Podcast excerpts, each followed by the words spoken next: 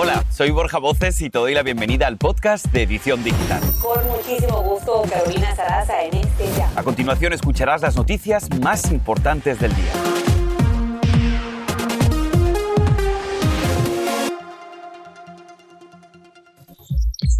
Primer día de Afganistán sin tropas estadounidenses. Crece la incertidumbre para miles de afganos y cerca de 200 estadounidenses que no logran evacuar. El presidente Biden se dirige a la nación. Escuchen esto, hasta 20 centavos más podrían aumentar el precio de la gasolina tras el azote del huracán Aida, pero ¿habrá escasez? Te lo contamos y te diremos lo que dicen los expertos, lo que recomiendan no hacer.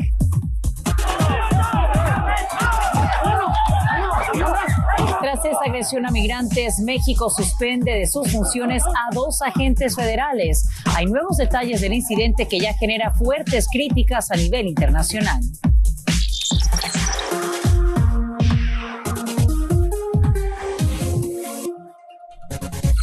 Bienvenidos a la edición digital. Muchísimas gracias por acompañarnos. Les saludamos Paulina Sodi. Y Sacha Preto, gracias por estar con nosotros. Los talibanes declaran victoria y dicen que Afganistán finalmente es libre. Esto pone fin a 20 años de ocupación en ese país. Y esto es lo que debes saber. Este último vuelo concluye una sangrienta y turbulenta retirada del conflicto más largo en la historia estadounidense. Estados Unidos suspende su presencia diplomática en esa nación y traslada sus operaciones a Qatar. El Departamento de Estado dice que por lo menos 200 norteamericanos y miles de colaboradores afganos no fueron evacuados. Líderes talibanes se comprometen a asegurar el país, reabrir el aeropuerto de Kabul, darle amnistía a sus opositores y anunciar pronto su gabinete. La pregunta de todos hoy es cómo van a gobernar los talibanes, ya que esa nación depende de la ayuda internacional. Pero justamente el día de hoy es el primer día en Afganistán sin tropas estadounidenses en dos décadas. De esta manera, como aparece en su pantalla, así partió de Kabul el último vuelo con los soldados estadounidenses en ese país, poniendo fin a lo que ha sido una caótica y apresurada evacuación tras la toma del talibán. Y esto es lo que debes de saber a esta hora. Más de 122 mil personas han salido de ese país en vuelos estadounidenses. De ellos, la gran mayoría son ciudadanos afganos y casi 6 mil estadounidenses fueron evacuados desde el pasado 14 de agosto.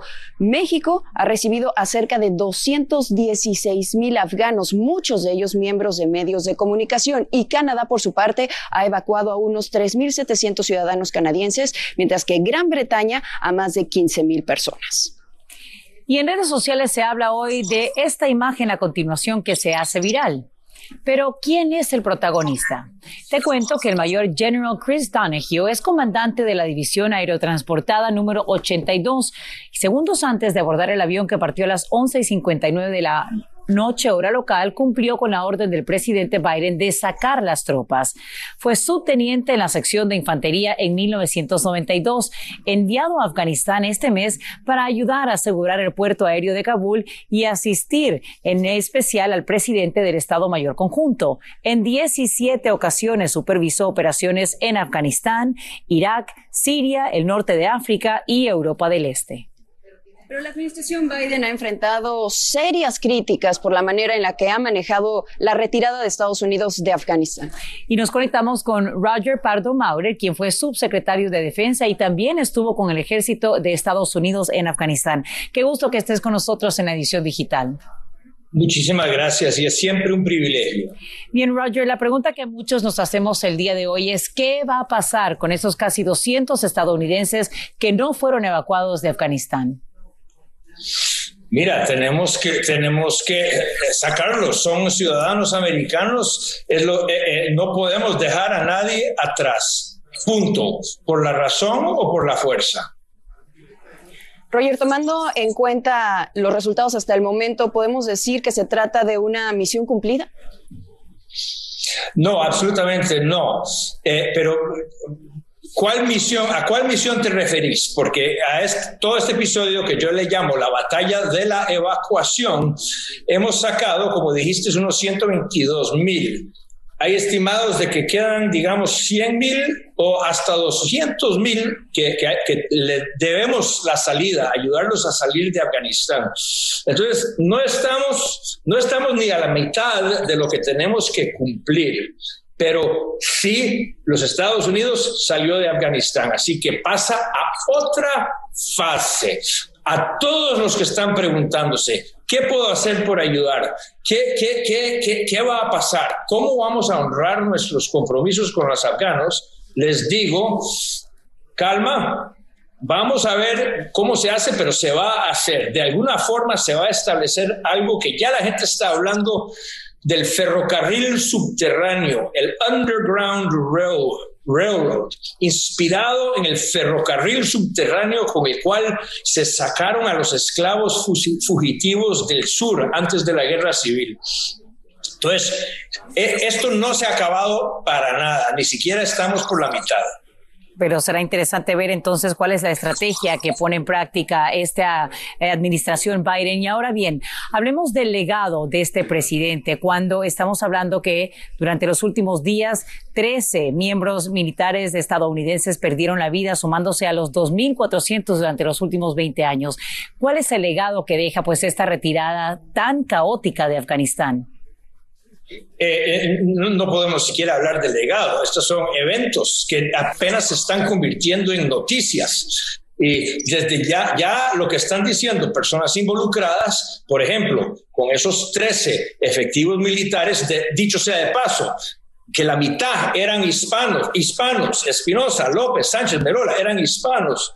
Eh, lo que se está diciendo de gente que participó es que eh, eh, el, Departamento de Defensa ya sabía quién iba a poner la bomba y cuándo, y que lo tenían en la mira de un dron, un Predator, ¿ok? Y que se les rehusó dar permiso para, para, para, para, para matar al que iba a poner esa bomba. Lo pidieron y se negó. ¿Por qué? Porque estamos en este proceso de negociación con los talibanes que ellos mismos no controlan su propio gobierno ni su propia gente. Entonces, ¿cuál es el legado? muy temprano para hablar de eso, pero es un caos total mal manejado. Sin, tema, sin duda, un tema bastante interesante por analizar. Muchísimas gracias por conversar con nosotros, Roger Pardo Maurer. Muchas gracias por estas palabras. Y bien, sobre este tema te preguntamos en redes, ¿estás de acuerdo con el retiro de las tropas de Afganistán? Y Mr. Sosa comenta, sí, estoy de acuerdo, lo que no estoy de acuerdo es la forma en que lo hicieron, abandonando americanos y otros aliados. González Maki escribe, sí, no podemos pelear guerras que no son de nosotros y perder tantas vidas sin sentido.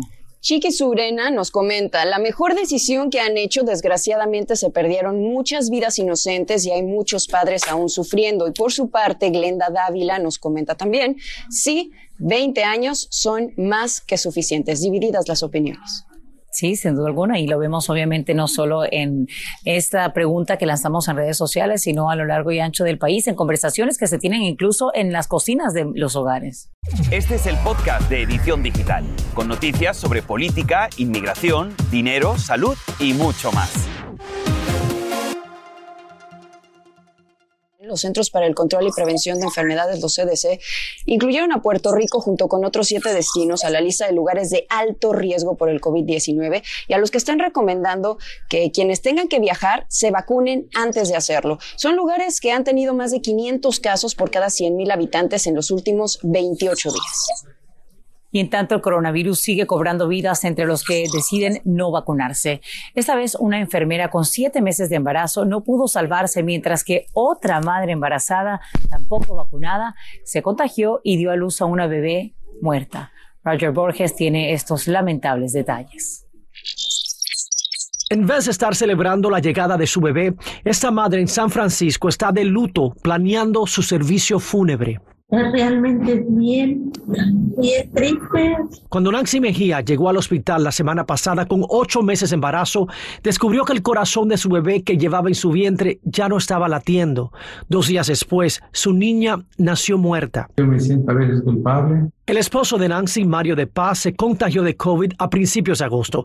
Terminó en el hospital, pero pensó que sus síntomas iniciales eran efectos secundarios de la primera dosis de la vacuna COVID y decidió regresar a casa con su esposa y su hijo de tres años y los contagió a los dos. Yo me quería vacunar antes. Ni él ni su esposa estaban vacunados. Nancy piensa que fue la enfermedad de COVID la causa de la muerte de su hija. Actualmente 75% de las mujeres embarazadas no están vacunadas. My mom and I Desafortunadamente, esa decisión también le costó la vida a la hermana de Van Siri, Davy Macías, una enfermera de Los Ángeles, California, quien tenía siete meses de embarazo y no estaba vacunada. Los médicos tuvieron que hacerle una cesárea de emergencia para salvarle la vida a su bebé. Ella murió el jueves pasado. Su esposo tampoco estaba vacunado. Actualmente se encuentra intubado en estado crítico y para empeorar la situación tienen cinco hijos, el mayor de solo siete años.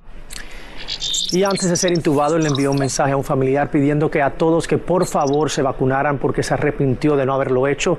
No está claro cómo la pareja se infectó con el virus. Sin embargo, familiares piensan que fue durante un reciente viaje de vacaciones. Sacha, regreso contigo. Qué lamentable, sin duda alguna. Roger Borges, te agradecemos por brindarnos eh, estas historias que conmueven y que quizá de alguna forma u otra incentiven a quienes todavía no se han vacunado. Y bien, te cuento que la Unión Europea vuelve a limitar los viajes de turistas estadounidenses por el aumento de contagios de la pandemia. Con esta decisión, Europa elimina a Estados Unidos de su lista de países seguros de viaje y recomienda prohibir los viajes no esenciales de turistas estadounidenses. Por su parte, la administración del presidente Biden inició una investigación sobre los derechos civiles en los estados que prohíben los mandatos de cubrebocas escolares para determinar si esas normas discriminan a los alumnos con discapacidades que corren un mayor riesgo de enfermar por el COVID-19. Se considera si las prohibiciones de usar mascarilla impiden a las escuelas crear un entorno seguro para esos alumnos.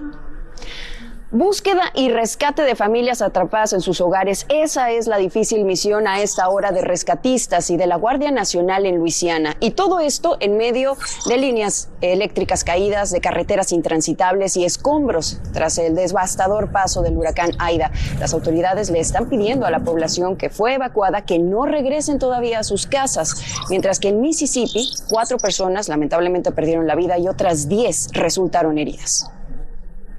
Pero otra de las prioridades es ayudar a los damnificados. Sin duda alguna, y para hablar del tema nos conectamos en vivo con Daniel Yargués, portavoz de FEMA.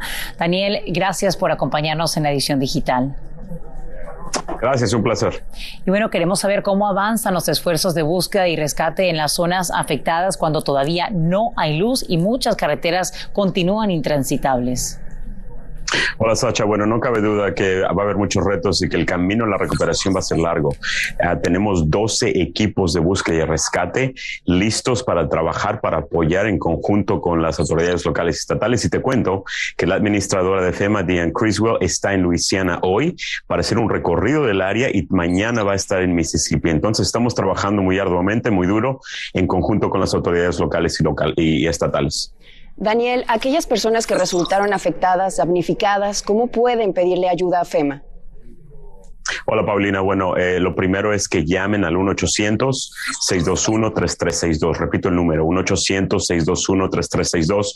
Tengan en mente que estamos recibiendo muchas llamadas. Si puede tener, eh, someter su, registro con FEMA en línea, los invito a que visiten disasterassistance.gov diagonal ES. Mucho más rápido, toma 20 minutos para empezar la solicitud de fondos de FEMA. ¿Y para cuándo? ¿Para cuándo se proyecta que se restaure la energía eléctrica en las zonas afectadas? ¿Ustedes tienen ese dato, Daniel? Bueno, te cuento que tenemos alrededor de 22 eh, eh, diferentes estados del país que están ayudando y apoyando eh, con cuadrillas para la recuperación de la energía eléctrica. También el cuerpo de ingenieros tiene un equipo especializado para, infraestructura esencial. sabemos que va a ser un camino largo, sabemos que van a ser semanas antes de que se restaure la energía eléctrica y un mensaje, si las personas que no tienen energía eléctrica, que estuvieron, están en sus casas, les recomendamos que vayan a un refugio. Los índices de calor van a estar altísimos en esa parte del país, en Luisiana. Entonces, lo primero es que estén seguros, pero estamos trabajando para, para esa labor y sabemos que será una, una tarea difícil y se va a tardar eh, días y no semanas, Paulina. Una tarea tetánica, te recibo yo, Daniel Yargués. Gracias por brindarnos estos detalles en vivo desde FEMA en Washington, D.C. Gracias a ustedes. Y bien, seguimos hablando de este tema porque te cuento que AIDA causaría un aumento al precio de la gasolina, pero esto depende de ti y de todos nosotros los consumidores. ¿Cómo es posible? Yo te explico. Fíjate que cerca del 95% de la producción de petróleo y gas de la costa del Golfo se interrumpen temporalmente por la presencia de AIDA. El operador del oleoducto Colonial frena su actividad esto por precaución. Expertos indican que eso provocaría un incremento temporal del costo del combustible, quizá entre 5 a 20 centavos, pero no habrá escasez. Los precios solo se dispararán si la gente entra en pánico de nuevo y acude masivamente a gasolineras, sobrecargando así el sistema, por lo que invitan a todos a mantener la calma. En tan solo minutos te presentaremos el caso de una pareja hispana de Florida que está tras las rejas por el abuso y muerte de su propio hijo de cinco añitos. Todos los detalles en breve. Y autoridades mexicanas ya toman acción tras agresión contra migrantes en la frontera entre México y Guatemala. Aquí te diremos que enfrentan ahora dos agentes. Y ahora regresamos con el podcast de Edición Digital con las principales noticias del día.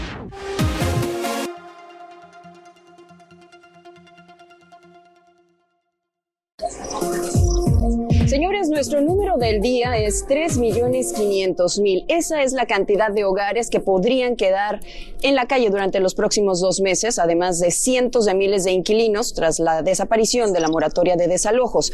Para los expertos, todo esto se debe a dos cosas. Primero, la asistencia federal para el alquiler ha sido excesivamente lenta para poder llegar a los inquilinos, ya que recordemos que en julio solo se usó el 10% de los fondos disponibles. Y la segunda es que muchos inquilinos viven en ciudades grandes donde la demanda de es muy alta. Y esta historia es terrible. Y es que una pareja hispana de Florida está tras las rejas, acusada de abuso y asesinato de un menor de cinco años. El pequeño era el hijo de la propia mujer Nicole Aguilar de 25 años y su pareja, el padrastro de 26, quien lo habría golpeado tan fuerte que lo mató en un hotel de Texas. Más tarde viajaron a Colorado donde tiraron el cuerpecito por un barranco. La propia mamá le comentó a la abuela del pequeño lo sucedido, quien advierte a las autoridades y y es así como ahora los detienen. Terrible caso. Vamos a lo que pasó en las últimas horas. Las autoridades del Instituto Nacional de Migración de México informaron que ya están investigando el violento incidente en el que miembros de la Guardia Nacional y agentes migratorios reprimieron a varios migrantes que caminaban en grupo por Chiapas, el estado de Chiapas, rumbo a los Estados Unidos. Nos conectamos con Jessica Cermeño hasta México, quien tiene lo más reciente de esta investigación. Jessica, cuéntanos. Gracias, Sacha. Efectivamente, el Instituto Nacional de Migración lo que dijo es que suspendió a los dos elementos que se ven en los videos en redes sociales donde que golpean a migrantes, incluso cuando ya están tirados en el piso, pero no dijo que fueron separados de sus cargos. Ojo, solamente que son suspendidos. Lo que asegura en el Instituto Nacional de Migración es que se hará una investigación que ya se dio parte al órgano interno de control, que es el que se encarga de revisar estos casos y que son ellos los que determinarán cuál es la sanción. El statement es que ellos no van a tolerar que se rompan los derechos humanos, que haya alguna violencia hacia los migrantes. También la Comisión Nacional de Derechos Humanos ha lanzado ya medidas cautelares hacia la Secretaría de la Defensa Nacional, porque estaba ahí también la Guardia Nacional, por supuesto la Guardia Nacional, al Instituto Nacional de Migración y hasta la Secretaría de Gobernación, para que incluso existan un grupo interdisciplinario donde haya médicos, psicólogos y también personas que atiendan a la niñez. ¿Qué es lo que pasa? Que lo que se vio el fin de semana, Sacha, Paulina, es que los grupos iban caminando, obviamente, hombres con mujeres y también con los niños, y eso fue muy complicado porque no había protocolos para atenderlos. Veamos qué fue lo que dijo uno de los padres que tuvo que enfrentar a los guardias. En mi cabeza tiene que proteger a mi hija. Después sube y sigo el camino. Después me levanto, me sigo el camino de nuevo. Porque si me quedo en el cielo, no sé qué van a pasar más adelante una un gran problema que existe en el sur. Lo que ocurre en este momento es que parte de la caravana La Vanguardia está en un municipio que se llama Mampastepec y como a una hora de distancia está la retaguardia. En total son unas 500 personas entre hombres, mujeres y niños, sobre todo haitianos y centroamericanos. Por supuesto que estaremos muy pendientes de todo lo que ocurra con esta caravana. Regreso con ustedes. Gracias, Jessica, desde la Ciudad de México. Jessica Sarmeño. Eh, bien, vamos ahora a lo siguiente. Otra icónica ciudad de California podría desaparecer devorada por las llamas. Te contamos los detalles y lo que dicen los bomberos. Y en un exclusivo barrio de Argentina no saben ya qué hacer con unos enormes roedores que han tomado las calles. Las imágenes en minutitos se las presentamos. Este es el podcast de Edición Digital, con noticias sobre política, inmigración, dinero, salud y mucho más.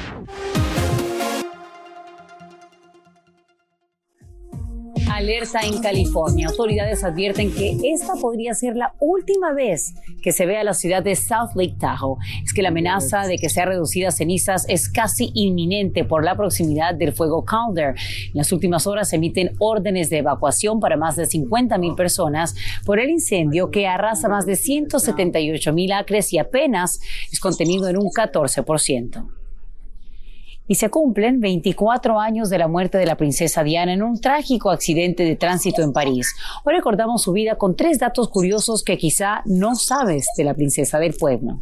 Ella quería ser bailarina, pero era tan alta que eso no funcionaba para esa profesión.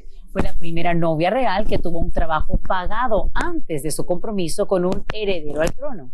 Además, Diana era una gran seguidora de la banda sueca ABBA. De hecho, el príncipe William interpretó en su honor algunas de sus canciones en su boda.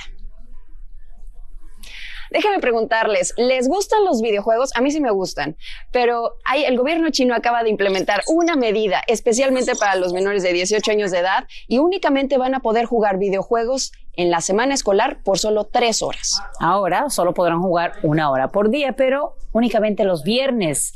Y en el fin de semana y días festivos, el gobierno dice que intenta proteger eficazmente la salud física y mental de los menores. ¿Qué opinas? Muchos papás ya implementan la medida sin ser chinos. Totalmente, como en mi caso, por ejemplo, una hora y apenas comienzan a la semana. Y si se les olvida, 30 minutos y ya. Entonces sí funciona.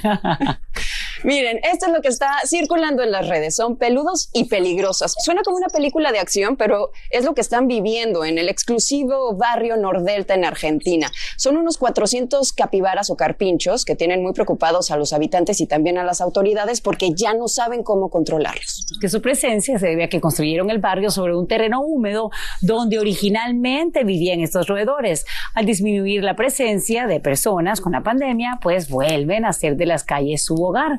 Y los carpinchos pueden pesar hasta 170 libras y volverse peligrosos al defender su territorio. Además de tomarse las calles, pues ahora también se toman las redes sociales donde se hacen virales con varios coloridos memes. ¿Quién los viera tan lindos? Eso pienso, son como simpáticos, parecen peluchitos. Todos gorditos, pero muy agresivos. Gracias por acompañarnos. Bye bye. Y así termina el episodio de hoy del podcast de Edición Digital. Síguenos en las redes sociales de Noticiero Univisión Edición Digital y déjanos tus comentarios. Como siempre, muchas gracias por escucharnos.